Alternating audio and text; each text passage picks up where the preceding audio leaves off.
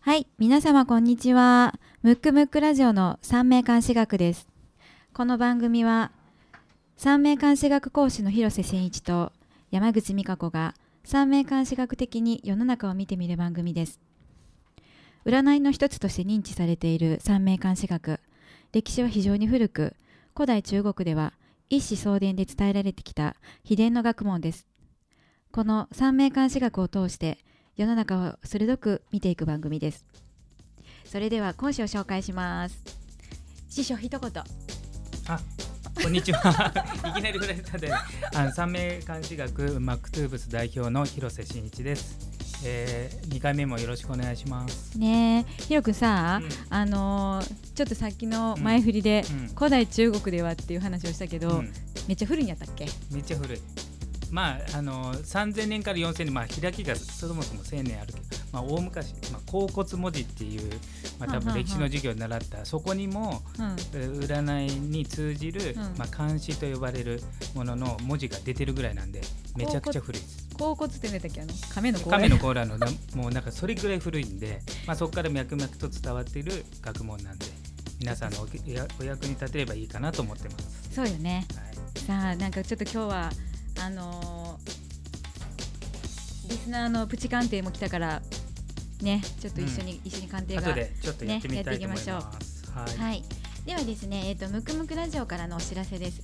えー先月の8月18日にベータリリースしましたムクムクラジオなんですが、えー番番組配信日程をここでお伝えしていきます。年内は毎月第2、第4の月曜日に更新していきます。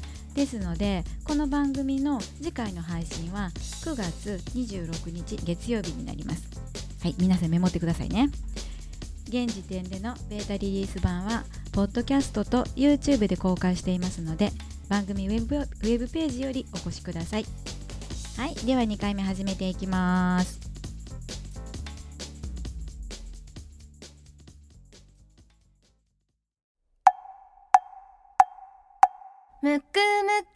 くラジオやよ。むくむくラジオやよ。むくむくラジオやよ。はい、えーではですね旬な〇〇を鑑定しようのコーナーです。えー、と今回はですねちょっと前のことになるんですけれどもあのオリンピック選手にもなった福原愛ちゃんのちょっと結婚について取り上げてみたいなと思います。なんか私がちょっとびっくりしたのが、はい、愛ちゃんの,、うん。あの実際選ばれたダーリンと、元彼の K 君が、あうん。イニシャルで言ってもバレちゃうね 両方 K でね。だったね。がうん。なんかさちょっと名式に出て、うん、確かに。ちょっと笑ってんけど私。ちょっとね、ちょっと旬じゃない可能性ありますけどね、収録がちょっと前でやってるんでね、あれなんですけど。どでもなんかさ愛ちゃんが、うんこう名式うんと、うんなんか実際がなんかこうすごいうんなんかこう、なんかこう星を生かしてる感じがすごくあって、うん、確かにね。ねうんいいよ。ね。じゃあちょっと見ていきましょうか。んんんまず、まあ、なんかけ結婚自体はもう発表されてるんですよね。発表されてる発表されてる。うんで見ると、うん例えば今年は、うんえっ、と陛下の猿なんで、うん社記星っていうのを回ってますね。あでも異性の星やからね。生年月日言っといた方がいいですかねあ。そうね。うん、えっ、と福原愛さんの場合は1988年11月1日はい。でお相手の、ねはい、台湾の方ちょっとはい名前が、イケメン君はい、高高潔さんだっけな。高高傑さん、うん確かはいうん1989年2月22日ですね。うん、元彼はいい。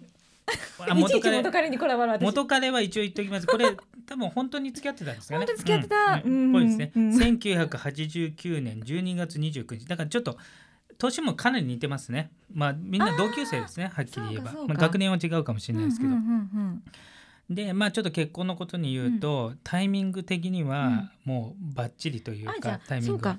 この彼もいいのよね。そうんえっ、とふ福原愛さんの場合福原、愛ちゃんの場合は、うんえー、シャキ回り。異性の星、うん異性の星、うん。社記剣牛っていうのは女性にとって男を表してますので、ねまあ、このタイミングは、まあ、いい。テ期とも取るし、うん。まあ、結婚もいいかなと。そうね。で日誌が壊れてないので、まあ、いいかなあもうバッチリじゃないですか。バッチリ。うん。で、えー、と旦那さんになるうん。高傑さん。はうん。白く、あ家庭が回ってます、家庭が回ってる。るだからもう典型的な結婚のパターンですね。気持ちもなんかこう、うん。ね。でまあね。なんかね日本と台湾で国が違いますので、うん。まあ、別居婚から始めて、まあ、来年ね来年あの福原さんが県牛回って、うん。えーになりますので、まあ、来年一緒に住むのかなと思いますけど、うんうんうん。タイミングはバッチリだけど、うんうんうん、性格がまるで違う。確かに、うんなので正直言うと、うん。すれ違ってる今のうちはラブラブですけど一緒に住んじゃうと、うん。ちょっと持たないかなっていうのが。こんな感じじゃなかったのにうなみたいな、ん。うん、そうかもね確かに、うん。何が惹かれたんやろ？どんだけ失礼。あまずルックスがいいっていうのはあると思うね。ね。ね。あと同じねやっぱりスポーツマンあでオリンピック代表で頑張ってるっていうのはある。そうね。目標も一緒だったらなんか、そう。でもなんか相当な遠距離だからほとんど会ってないっていうあそうなんや。ことを報道でし書いてありますけど。トッ、プアスリートなんか、うん。そうよね。ね、そもそもねそうそううないんでね。うん、であの福原愛さんの場合ははい流行3つ、あ三つもある？あほんまや。うん。海外ずっと行って海外。だからずっとだからもうかあの海外はものすごく縁があるしすごく向いてる、うんしうんうんうん。まあ、特にあの中国で日本以上の人気で、だからうん人気も出たのかそうね、反日国家でありながら福原愛だけは応援す愛さんだけは応援してるという、ねね愛ちゃんと真央ちゃんはなんかすごい人気あるね。そうであの、うん。まあねちっちゃい頃からテレビ出てましたから、でもさ、うん、あれやもんね店員があるそうからもうねこの可愛いの典型じゃないですかそう先生初年期に店員があったらねもうずるい。ずるいねもう可愛い以外何もねでもその後は地味な星だから、まあね子供の頃はあ可愛らしいけど確かに。だんだんちょっと地味路線に行ってき確てかにね。でもまあ流行があるから、まあでもとはいあとはいえね可愛いよね。可愛い感じで、え、うん、アスリートであのべっぴんはやっぱり。そずる。ただ流行はね長続きしないんですよ。何事も。まあ卓球はねうん。極めてますけど、それ以外、うん。だから住む場所も転々とし、はいはいまあ交際相手も含めてコロコロ変わるっていうのが確か新しいものがね。前回のケイ君も4か月ぐらいでまあそれ諸事情あったのかもしれないですけどね。終わってるってのなんか報道によると書いてありましたよ、だからベタベタするのはまあ、うん。たまにあってベタベタするのは当然いいですけど、うん常時ベタベタできないし、うん。まあ、ちょっと常にこうなんていうんですかねマンネリが嫌いというか。はあでも結婚ってどっちかというとマンネリですよね。む。しろその積み重ねですよね。積み重ねですよね。でうん。積み重ねの星があまりないっていうね。そうね。愛ちゃんまあこれだけ変化を好む人だからむしろ積み重ねなんていらないとかそう思って、だからトップアスリートで、えー、と海外転々としてたりそうかなんかこう居場所がコロコロ変わったりするのはすごくいいしあとやっぱり芸術的なもの、うんうんうん。例えばまあ音楽もそうですしスポーツもそうですけど、うんうん。終わりがないじゃない。ないない。ここまでやったら終わりっていうのがないから。常にこうそうそうそう。だからそういうのは、ね。そういうのはいいよね。でも仕事でうん。ずっと経理や経理やってますとか自分なんか先が見えちゃうようなものはダメなんですよ。定年がみたいなのそうはね。そうそうそうそう。すごくいいかなとは思いますね。でいいね。プラスただうん相性自体はさっき言ったように全然合わないのうん。でだって、この子なんかちょっとううん。これあれですよこの高傑さん、うん。旦那さん、うん。白く2つ。うん。どうですか？まあしまあちょっとちょっことれ地味。面白いことにその何？K さんとそっくりなんですよ。似てたよね。ただ K さんの方があの、まあ、生年月日の形が綺麗ですね。めちゃめちゃ星良かったね。いやめちゃくちゃいいですよ。今年もすごいんじゃないですか。まあちょっと収録の段階では全米オープンわかりませんけどオリンピックで銅メダル。すごくうんない？日本人で。けどめちゃくちゃいい馬ですね。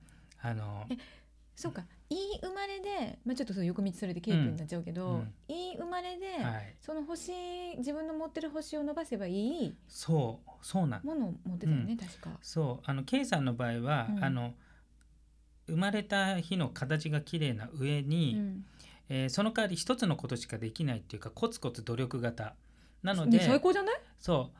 だからあの福原愛ちゃんとはまた逆なパターンなんだけどアスリートとはいえ。アスリートトといえ多分ね職人タイプで一個だけコツコツ積み重ねていく。でね愛さんの場合はちょっとねひらめき天才型まあ努力ももちろんしてますけどあのねトップアスリートって芸術家に近い生まれが多いんですよ。一郎にしても。一瞬アスリートっぽくない。やっぱり一流の上に行こうとする場合多少ひらめきとか頭頭の良さとかなんか感覚が多分研ぎ澄まされてないとダメなのか、一流ぐらいだと割とうんうん。アスリート型いますけど、超一流になると芸術家というか頭がいい感じの人ぐらいしかなれないですよね。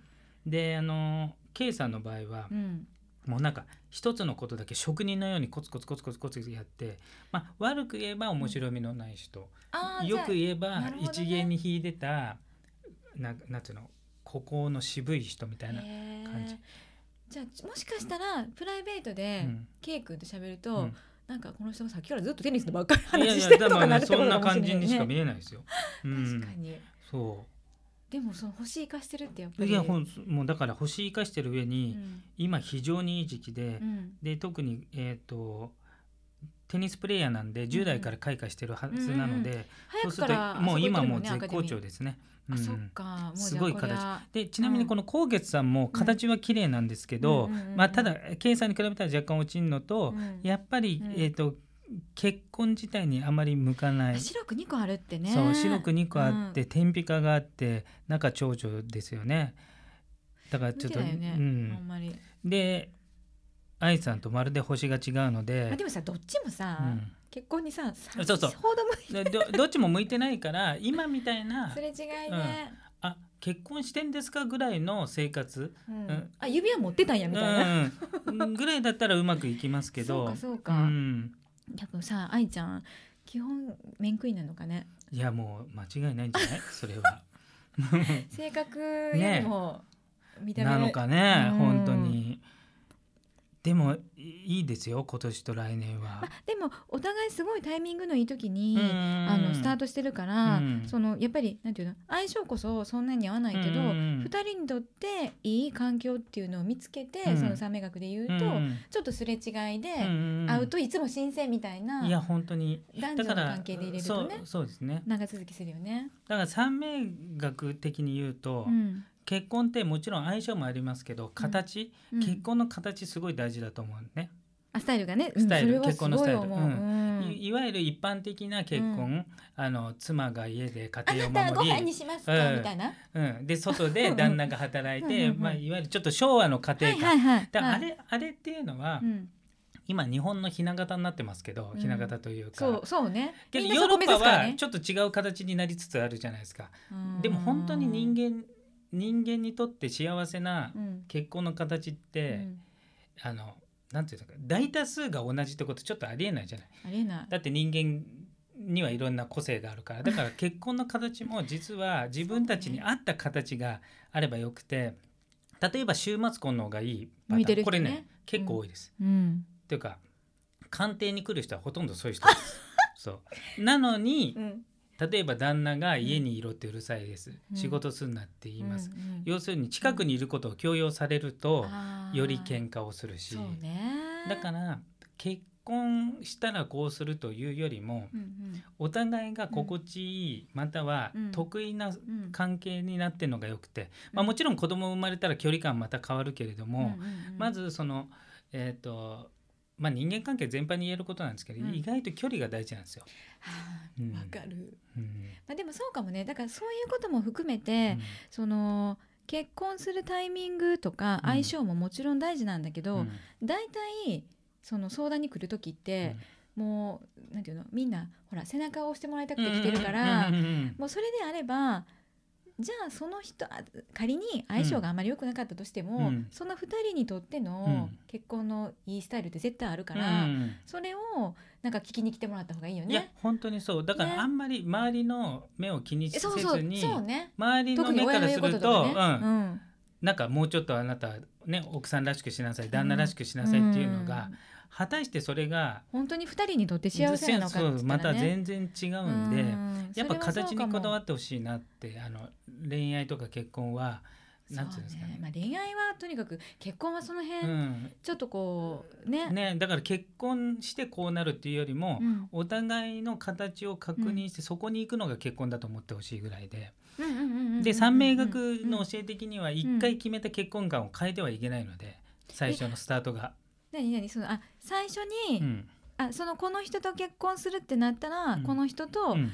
あのいつまでも男女の関係で入れるようなスタイルでいいよって思ったら、うん。ずっとそれを貫き通した方がいいってこと？そうそうそう。例えば、えー、と当初は専業主婦のままで、はいはい。そそういう家庭観でお互いしましょう。はいはい。でも経済的に苦しくなって、奥さんが外に働きに行きました、そうすると形が変わるんで、えー、と三名学的には形が変わると、はいはいその形ははい。今までと違う形になるので、はいはい。それが破綻に向かう一歩だっていう考え方もあマるんで。え皆さんここメモっとくように、うん。私もメモっとこう。そう。なので、うんうん。あ教科書的にはですよ。でも普通に考えたら苦しかったら旦那、あの奥さんが働くのはある意味普通。だからうん。だからそこから不協和音が始まるっていう考え方なので、そうかじゃあ仮にそこを念頭に置いとくとじゃあ仮に働いたとしても今までの生活スタイルはそんなに変えないようにした方がお互いが努力するうんのが大事ってことよね。ただうん。お金がないとそうもいかないでしょ、まあだからそもそも金がない結婚は意味がないわけです ねえねえ意味がないって言っちゃったらだってだったら恋愛でいいじゃんっていう話なんで、うんねやっぱ結婚と恋愛はある意うん味ちょっと別に考えないといけなくて、うん。恋愛は好き嫌いでいけますけど、うん。結婚になるとやっぱ経済力があったり、うん。お互いの人生観のすり合わせみたいなのがうん。本来は必要なんで、あ。ーなんかさこの間、まあ、この間ってこの収録が9月のあの頭やねんけど、はい。あのなんかネットで宇多田ヒカルがはい男性に求める、あのなんか条件の最下位に経済力って挙げてて、うんうん。それはその経済力が上位に来れば来るほどなんていうのかないろいろ条件を見てしまうから、うん。そうじ女子もちゃんとなんかまあ稼げるようになれば、うん。そこ見なくてまあ、いいだからみたいに書いてて。宇多田ヒカルさんの場合自分が持ってるから別に稼がなくてもいいいいわけじゃない。でそしたら、うん。一番心地いい形にすればよくて、ででもさ、うん。あのーやっぱそのまたその精神と現実の話になるけど、男の人の精神を高めていこうとするときにはい。絶対必要なのって現実なことで、うん。それって仕事や、うん。んだから一生懸命働けへん男なんかそもそもあかんわけやん。そうだからね、うん。長く共にする場合はねそうでしょ、まあ、結婚だとした場合はね。うん。ってことはさそこそこ一生懸命働くってことはそれなりに経済力もうん。あって当然なんやから、その、まあ、経済力の年収にこだわる必要はないけど、うん。どういう仕事感で働いているかとかそうそうそう。そういうのは超見た方がいいよね。それはもちろんすごい大事な話で、ね。うん、だからやっぱりあの結婚と恋愛をうん。ちょっと別の観点で考えた方がよくてう、ん。例えば結婚に関して言うと,、うん。えー、と両方2人とも未知のことをやると、まあ、再婚は別としてね、うんうんうん未知のあ新しいことをやると、うん。人生上全く新しいことをやるうん。しかもこれまで生きた以上の長い時間をうん。一緒にいようとしてるわけじゃない。うんうん、例えば平均寿命を考えてじゃあ80何歳だとして、うん。じゃあ結婚が仮に遅くてうん、35で結婚したとしたって、うん。それ以上の時間を一緒にいましょうだからそりゃ波風立って当然じゃない。確かに。それほど長くベタベタした人間関係を一度もしたことない2人が同じことするわけだから、ね。そうすると感情以外のものでつながっとかないと感情がそんな30年間も持つってことはありえないからね。ありえないから別のところで、うんうん。あのことも踏まえて結婚しないといけない、うん。また距離感も持たないといけない、ん。っていうことまあなので、そうね。なのでけ結婚って一つの能力みたいなもんなのね、あ才能って言うよね。才能なの、ううん。んだから結婚に向かない生まれの人もいるし、うん。まあ実際僕も向かないんだけど その人がいかにいい結婚をするかっていうのは形によるわけ。そっか。うん。だから形さえしっかりしてればうん。もともと結婚運が悪い人でもうん。大丈夫関係ないもんね。だからよくね結婚運が悪いから私ダメなんですっていう人いますけど、うんうん。結婚運が悪くてそのまま悪かったらうん。知る必要ないじゃん、そうむしろ聞きたくなかったみたいなね。そうそうそう。なんか悪いことを早くしただけなんでね。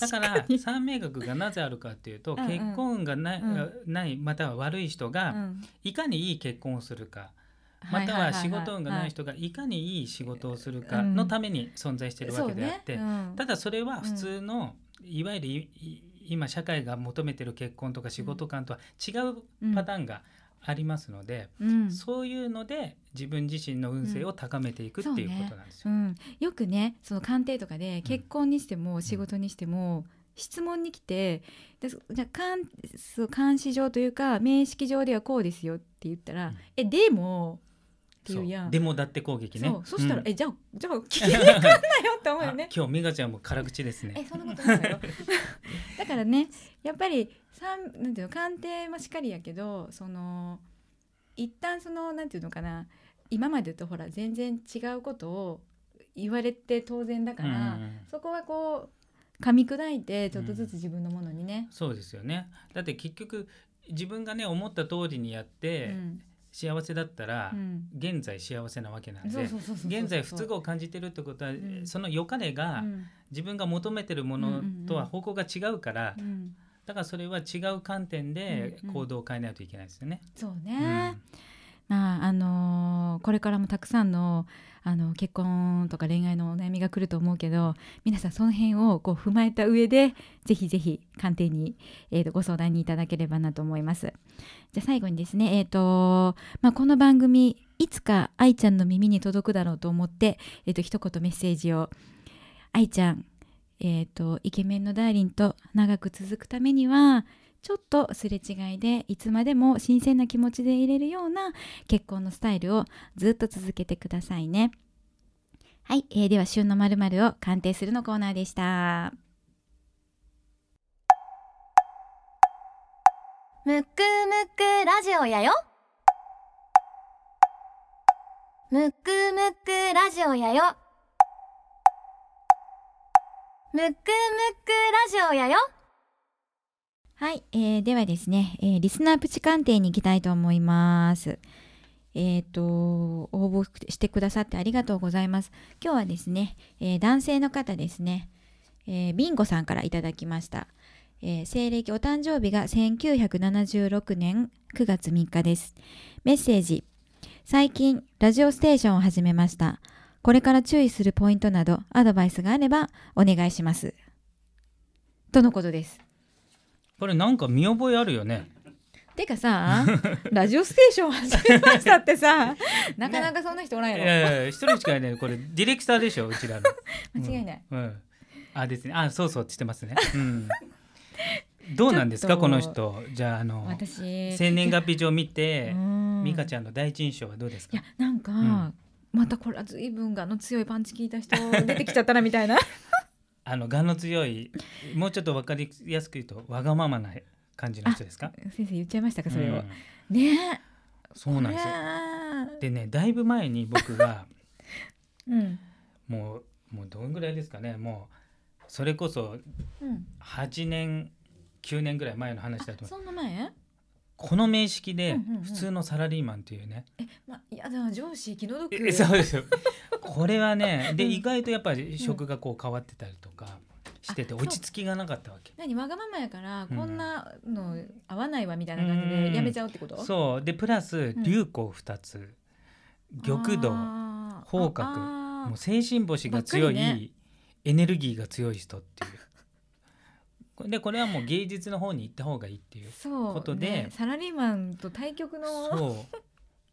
でまあ普段のね生き方で素直かどうかは別として、うんうんその時はうん。うん入った。それで、うん。まあ、そのうちの何個うん。かこれがいいかなって言ったうちに1個写真とかどう？って俺が言言って、うん。うん。たまたまその帰りにうん。電気屋さん呼んだ寄ったらうん。カメラが安売りしてて これやろうかなって今ね写真家として大成してますから。そっかそれであのヒロ君のプライあのあのプロフィール写真撮って写真も撮ってもらったり、うん。あとすごくい写真家としてよくて。うん。でしかもまあもともとね今一か一箇所とかうん。一箇所一分野にとどまる人ではないので破壊と創造の人ですか二個も持っちゃってるからら、ね、うん、なのでうん。やっぱりこうフラフラしてた方がいいっていうね、とこがあるんで。定食がなんかこうこれって感じになるより。なので、うん。あの写真家兼、うん。ディレクターもやっていろんななるほどね。で今回このラジオステーションやってあそうか。じゃあ、なんかあのねいいってこと？すごい。そう生き方的にはもう今最高によくて。ったね、うん。早めにサラリーマン辞めて。そうただうん。我は強いですからね、まあ、そう、うん。思ったんや私。これ、うん。この間こそっとヒロ君に、あの人結婚したの？ってこうんそっとにしてるよってしてるんですよ。そうだいや奥さん。いやでもすれ違い婚ですあそうね。それはもう大丈夫あよかったねなんつって、でもこれ最近のラジオステーション始めた人このアドバイスはうん。どうですかね？えでもスタートしたタイミングえめっちゃいいよめちゃくちゃいい。だから、うん。狙ってたの？っていうぐらい、うん、あ今違う違う違う。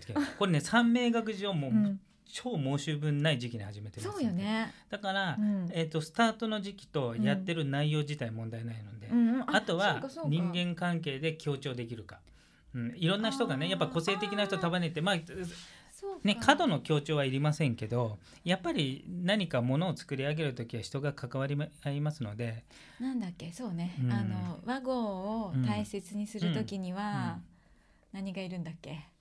このこの間の授業でやったやつ。何ですか、何だっけ？あのうん。三名学のやつでさ、哲あの東洋哲学でやったやん。うん、やった、ほら積問人とうん、強調するときは、ああそうか。積問の上と下ね。あそうそうそうそう。まず一つあのちゃんと勉強してないといけないっていうのそうそうそうとそう。あとは礼あの礼儀がいるんやったそっけ？う礼儀。ね、まあ要するにあのなんていうんですかね。えっ、とまあ感謝とか含めてですね、うん。だからありがとうございます、うん。お願いしますってことだと思う、うん。結局礼儀の部分がうん。いずれ、うん。その横の人間関係仕事をスムーズにさせますので、うん。まあちょっと道徳的になりますけど。能力全く申し分ないのとあとこ、うん。今今年月刊誌陛下の猿。あ。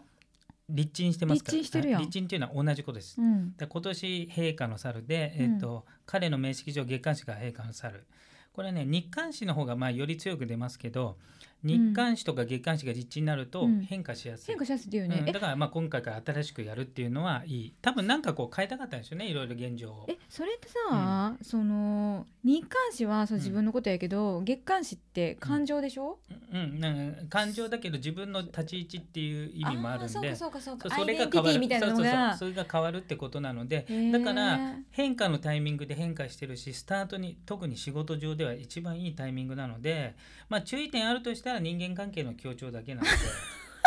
まあむしろそれラジオステーション関係ないけどねなんかねそうそうそうそうまあそれあの、永遠のテーマね。うん、ただ、うん。俺少なくともうん。78年一緒に、まあ常時一緒じゃないけど、うん。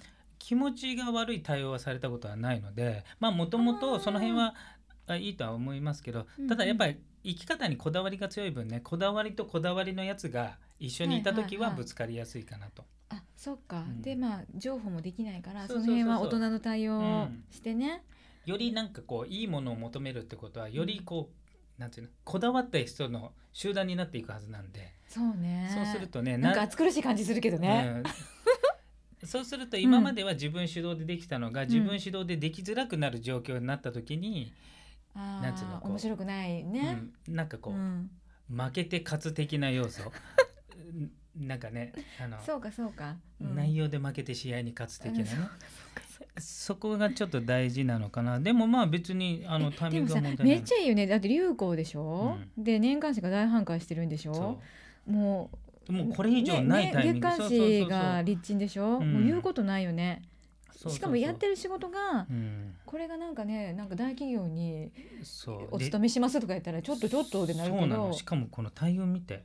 うん。31歳、ちょうど31歳ぐらいの時に写真家とデビューしたでしょ、あ。ここで運勢上がってここで15年上がるからすごいやん少なくとも46までは上昇気流に乗るんでまだ大丈夫っていうね、そうねそうね。じゃあこのうん。上昇気流から降りる時の時にだけそうそうそうあそうそう、のちゃんとヒロ君の言うことを聞いて、でも降りる時はまだ先なので今はもうんう本当自分のやりたいものをもう忠実にまっすぐ進んで。あそうね。やっぱりその辺はさスタートがもうものすごくいいん大で大事な三名学ってねもともとそうやかうん。ら、そういう意味では非常にいいよね。そう。で、うん。あの立ち位置もまあうん組織っぽくなくて、まあ個でやってる部分が大きいので、まあ、ものすごくいいかなと。うん。ちょっとヒロ君がこんなに褒めるなんてそうそうないから。いやいやそうそうなくはないのよ。あのちゃんとうん。したものが来たらいいけどみんなちゃんあちゃんとしてない時。ちゃんとしてない時に。まあ、ねまあそうだよね。いう時不安になるからね。うん、要するにうん。鑑定に来る時って問題がある時だけだから。確かに確かに、うん。その何もない時に。そうね。うん。例えば今のディレクターとかも、うん。たまたま番組始めたから見て欲しいってことだけどまあこれ改まってのタイミングじゃないんでね。そうはいねあの78年前はタイミング悪かったの でその時にはアドバイスが必要だと思ってきたけど、うんうんうん。今回またちょっと違う件なんでねそうなんです。ね。大体鑑定誰でもそうですけど困った時とか、あの 苦しい時に来ますので。そうね。まあじゃあそういう意味ではねあのーラジオステーションいいタイミングなのでぜひぜひこれから私たちも一緒に協力して盛り上げていきたいと思います。よろしくお願いします。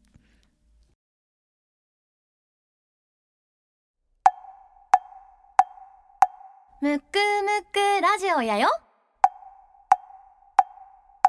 むくむくラジオやよ。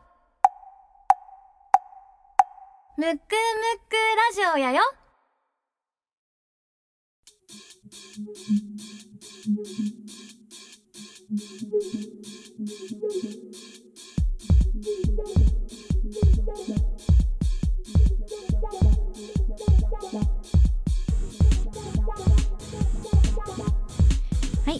はですね第2回の三名監視学も、えー、とエンディングの時間になりました。ちょっとひろこさんあのーなんとうん。1回目の、あのー放送で配信ではい。メッセージを、嬉しいですね。ちょっとなんかね本当に来るの来ると嬉しいですね。そうそうそうそうそう、ね、なのでちょっと1個、えーとご紹介したいと思います、えーとてもわ、えーわかりやすく楽しく聞かせていただきました。